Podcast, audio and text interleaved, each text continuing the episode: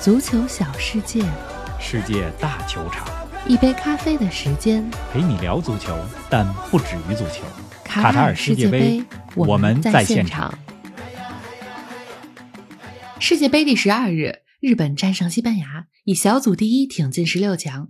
足球咖啡馆现场见证，这是亚洲男足历史最荣耀时刻吗？这又与我们有何关系？德国连续两届小组未能出线，比利时黄金一代完成绝唱，克罗地亚靠经验和斗志晋级，摩洛哥为何如此惊艳？今晚凌晨，小组赛迎来压轴大戏，孙兴民对阵 C 罗，瑞士、塞尔维亚上演决战。等了十二年的加纳能复仇乌拉圭吗？更多精彩内容尽在本期世界杯早咖。听众朋友们，大家好！平复平复心情，来享用一下今天的早咖。冯老师你好啊，你这刚从日本战胜西班牙的比赛回来，采访采访你此刻的感受。林子好，听众朋友们，大家好！嗯刚刚从哈利法球场呢，我是腿儿回来的。是，这球场呢，距离我驻地大概走路三十多分钟吧近一些。大家听我这声音还气喘吁吁呢。嗯，哎，这场比赛我简直不敢相信自己的眼睛。是啊日本队继二比一战胜德国以后，二又二比一战胜了西班牙，小组第一出线。我算是现场见证了，我认为亚洲男足历史上最光辉的时刻。真的是厉害为什么说男足呢？嗯因为女足的领域，咱们中国女足一九九九年在玫瑰碗拿到世界杯的亚军，二零一一年日本女足夺冠，那是女足最荣耀时刻。是的，这个今天的比赛结束之后啊，赛后呢，这个日本球迷就疯狂的庆祝。一位日本球迷他兴奋至极，他就问我 “Where is Morata？Where is Morata？” 就是莫拉塔在哪儿？莫拉塔在哪儿？嗯那意思就是日本队让莫拉塔的进球变得没有意义。是啊， 不在了。可能大家看我这个情绪啊，可能会说说这跟我们有毛关系？不是日本赢了吗？跟我们中国人有什么关系？嗯，但是我觉得这是属于亚洲的胜利。日本让我们看到了东亚人可以踢好足球，是的黄种人可以踢好足球，可以战胜西班牙、德国这样世界强队。这就和刘翔在一百一十米栏的跑道上拿到冠军，证明黄种人可以在田径的直道上拿金牌一个道理，是一的个意思。咱们听一下赛后日本球迷的欢呼吧，我还真录了一段。好的，咱们先来听一下。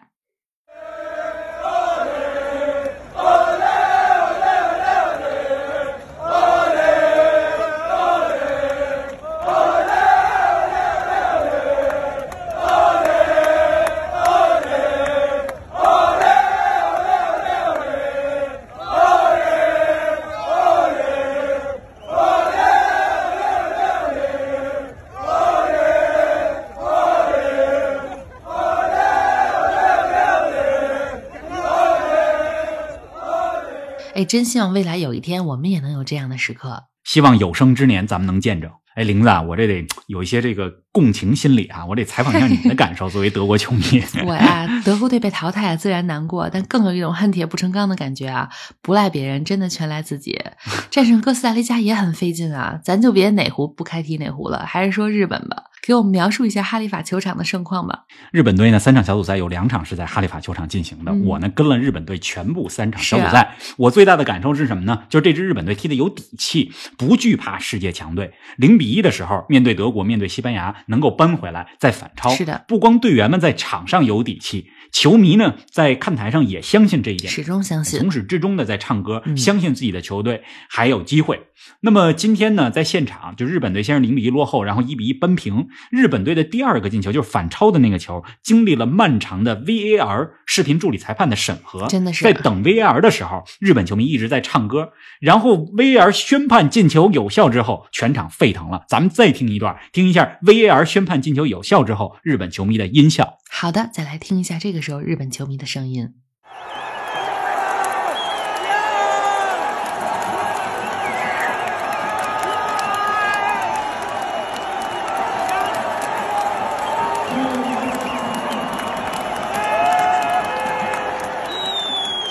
这个球进了之后，日本二比一。比赛尾声阶段呢，日本队众志成城。裁判给了七分钟补时的时候，这现场的日本的观众们都在看表，等着主裁判吹哨。我旁边呢是个日本球迷，还有个沙特球迷。哎，我们仨连着坐都是亚洲人。是啊虽然我很喜欢西班牙，但是呢，在西班牙确定出线的情况下，亚洲人呢自然稍微支持一下亚洲的球队啊。嗯这也得跟玲子说，我也很喜欢德国，我是很博爱、很中 立的。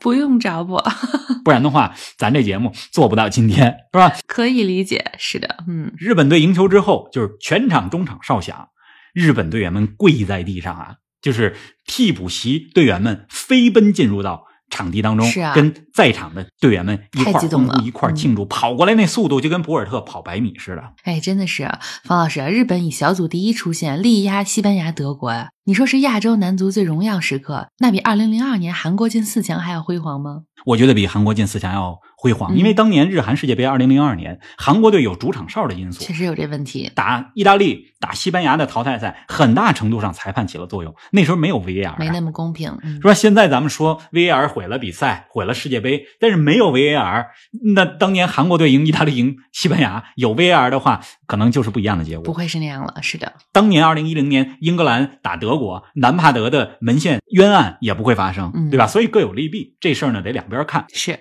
呃，日本队呢创造了光辉的时刻。为什么我觉得这是最光辉的时刻呢？是因为今年这一组，呃，同组的德国、西班牙都是世界顶流水平，对呀、而且日本呢又是赢了这两场之后六分小组第一出意义现。不同，还有呢，就是说日本队这出现的经历，大家想一下，先赢了德国之后，心气儿很高，嗯，输了哥斯达黎加被打入谷底，是的在这种情况下顶住压力，面对西班牙还能赢。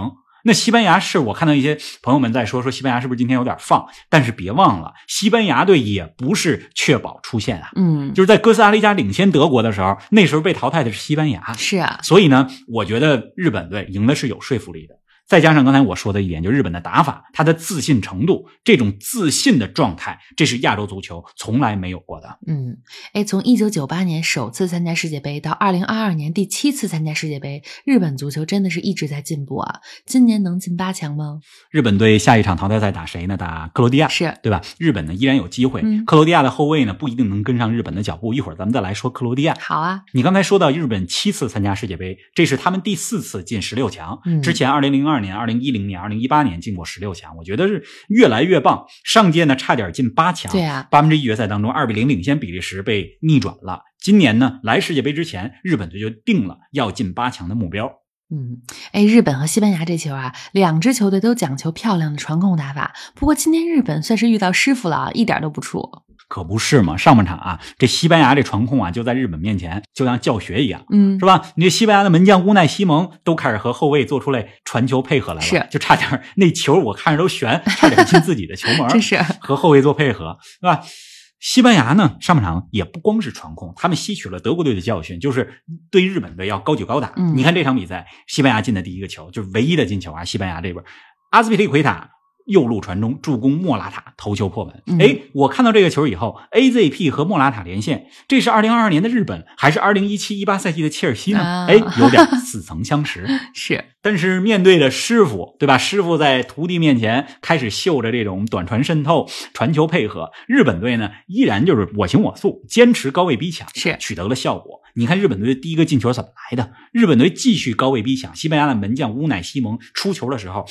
传丢落点了，嗯落点不对，这样的话才有了唐安绿打进的那节是啊那脚世界波的远射。哎，日本的两粒进球都非常漂亮，而且两个进球时间间隔非常短。现场看非常漂亮。嗯你知道，在现场看不是说每个进球你都能看得很清楚，是啊但日本队这两个进球看得很清楚，唐安绿在禁区外远射，那球好像乌奈西蒙碰到了，嗯但是皮球力量非常大，还是钻入了球网。第二个球呢是田中碧打进的嘛，就日本队呢打出了小范围配合。是吧？后点不遗余力的包抄，非常棒。那么日本队其实对德国、对西班牙的比赛，我觉得他们也踢得很聪明。就是呢，什么呢？就是说能抓住一些片段，能抓住对手在打盹儿的时候，赶紧打一个、打两个，把握住机会就把比赛给拿下来了。嗯，您正在收听的是《足球咖啡馆》，一杯咖啡的时间陪你聊足球，但不止于足球。我们现已推出 V 加粉丝订阅计划，微博搜索“足球咖啡馆”，成为 V 加会员，尽享五大专属福利，观看来自世界杯现场的专属视频，加入粉丝群与冯老师聊球，云喝一杯新鲜调制的零子咖啡，尽在足球咖啡馆 V 加计划。十一月至十二月，我们将在英超和世界杯现场。现在成为 V 加会员，抢先观看独家内容哟。哎，日本队的下一个对手啊是克罗地亚。克罗地亚在昨晚早些时候零比零战平了比利时，以小组第二出线了。而欧洲红魔比利时则要回家了。方老师，这场球你也在现场，评价一下双方的表现吧。克罗地亚队可以说是用经验和斗志战平了比利时，嗯以小组第二出线。那比利时呢，就下半场就狂轰乱炸，是啊可惜呢，就是卢卡库屡次错失良机没错， 缺少了点准星儿。大家我们几个球迷都在讨论说，这这是卢卡库 吗？卢卡库怎么了可？惜，好像有四次绝佳的机会吧。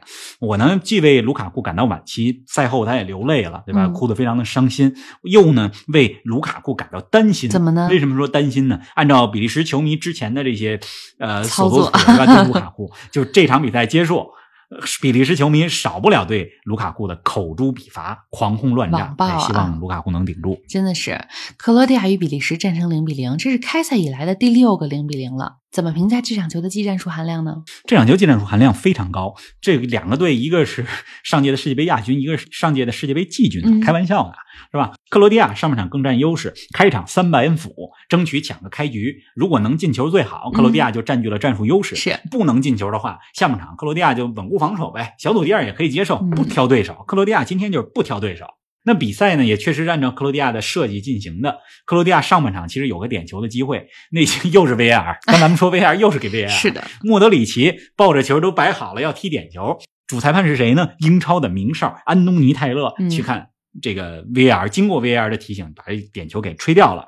就是卢卡莫德里奇在准备踢点球的时候，那个时候现场的欢呼声非常的热烈，大家都在喊什么呢？卢卡，卢卡，卢卡，是这啊是莫德里奇的 first 嗯 name，他的名字，咱们听一下。咱们来听一下这一段儿。